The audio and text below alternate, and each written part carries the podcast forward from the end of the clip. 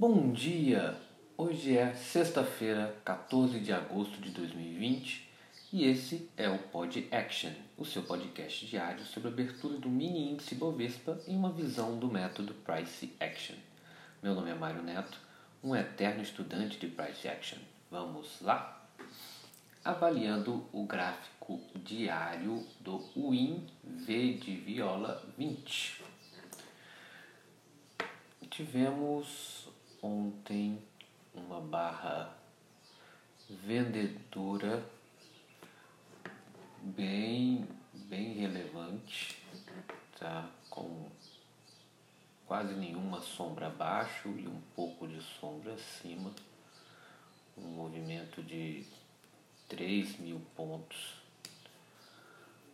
É, no gráfico diário ainda estamos nesse nesse movimento lateral a cerca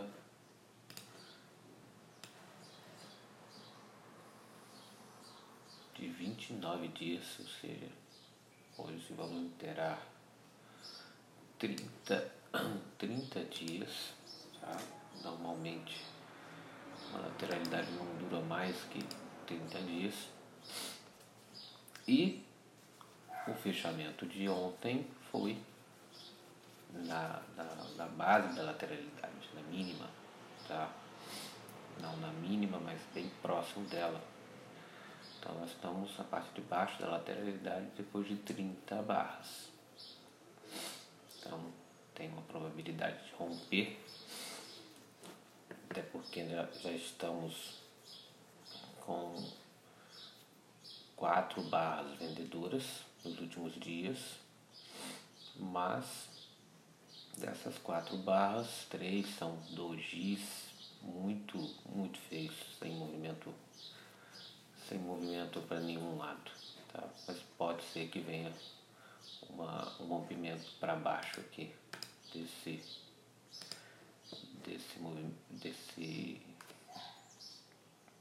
tá mas foi foi, foi uma outside bar ontem então temos que acompanhar a abertura de hoje para mas pode haver mas eu acredito mais numa falha de rompimento ainda desse do fundo da lateralidade no gráfico de 30 minutos é, ontem a gente vê que tava, deu uma continuidade no dia de, na, na, na subida de anteontem tá? e veio logo uma queda é, é, monstruosa desde as das 10h30 até o final do dia, só só teve uma tentativa de recuperação às 14 horas, às 16 horas. Tá, mas barras muito fortes, o movimento de ontem foi totalmente de baixa. É, deixando alguns gaps, então a gente vai ver mais nos, nos próximos tempos gráficos, que foi deixado bastante gap no, nessa queda de ontem. No 15 minutos, é, para ver que na parte da manhã foi um movimento bem lateral, tá? até às 11 horas, bem lateral, tá? muita, muita outside bar, muita sombra e ontem teve muita sombra, né? mesmo, mesmo essa descida não foi uma descida com, com barras de convicção. Tá? Ela vinha, falhava o rompimento, vinha, falhava. Tá? Então foi um movimento bem difícil ontem. Mesmo ele vindo para baixo, ele não estava dando. Ele não tinha um, um movimento claro, não tinha candles que, de, que, que mostrassem para a gente que o, que o movimento estava claramente descendo. Então ele descer bastante. E no final da tarde ele entrou também aqui no movimento lateral das 16 até o final do dia. Ele não saiu aqui entre os 102 mil e, o, e os 100.300. No gráfico de 5 minutos, tá? a gente pode começar a visualizar algumas, alguns gaps deixados. Tá? Então aqui eu destaco. Teve um gap aqui no 102,50. Que eu acompanharia hoje entre o 102,50 e o 101,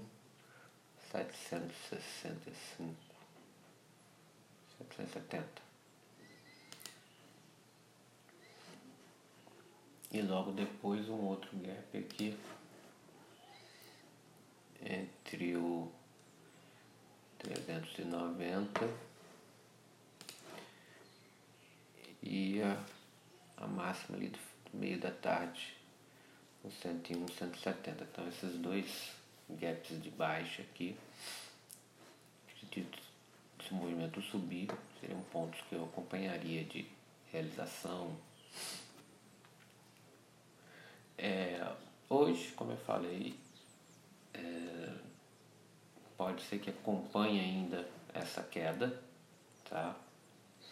Realizando um, uma, um rompimento desse dessa lateralidade, tá? Já é o terceiro toque fundo dessa lateralidade.